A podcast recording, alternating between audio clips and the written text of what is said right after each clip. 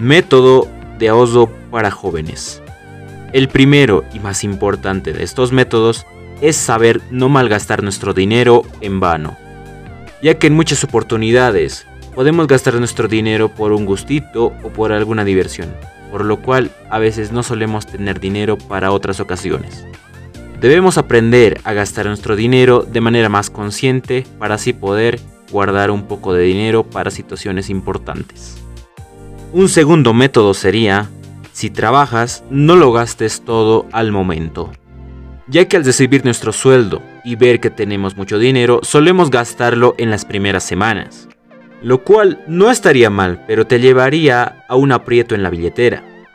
Lo cual te llevaría a estar pasando penas a fin de mes. A la par, si tus padres te dan dinero, tampoco lo gastes todo.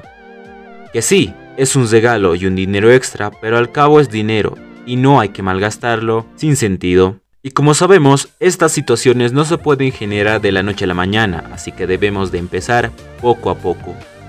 Uno de los métodos más importantes sería la regla de los tres pilares, o como es más conocido, la regla del 50-30-20 regla la cual nos indica que el 50% de todo lo que ganemos debería darse para los gastos básicos. Gastos tales como necesidad, vivienda, comida, salud y las facturas. Luego vendría el 30%, lo cual debemos designarlo para gastos personales, tales como nuestro estilo de vida, ropa, zapatos, aparatos electrónicos como celular, entre otras cosas, restaurantes, por ejemplo, a veces cuando salimos a comer, a las salidas, la diversión cuando podemos ir a un concierto y uno que otro gustito. Y para finalizar, el 20%, el último que queda, debería utilizarse para el ahorro.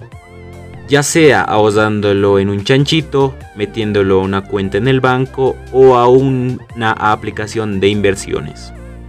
Este dinero ahorrado nos puede servir para un futuro para que nos sirva como un colchón en caso de necesidad.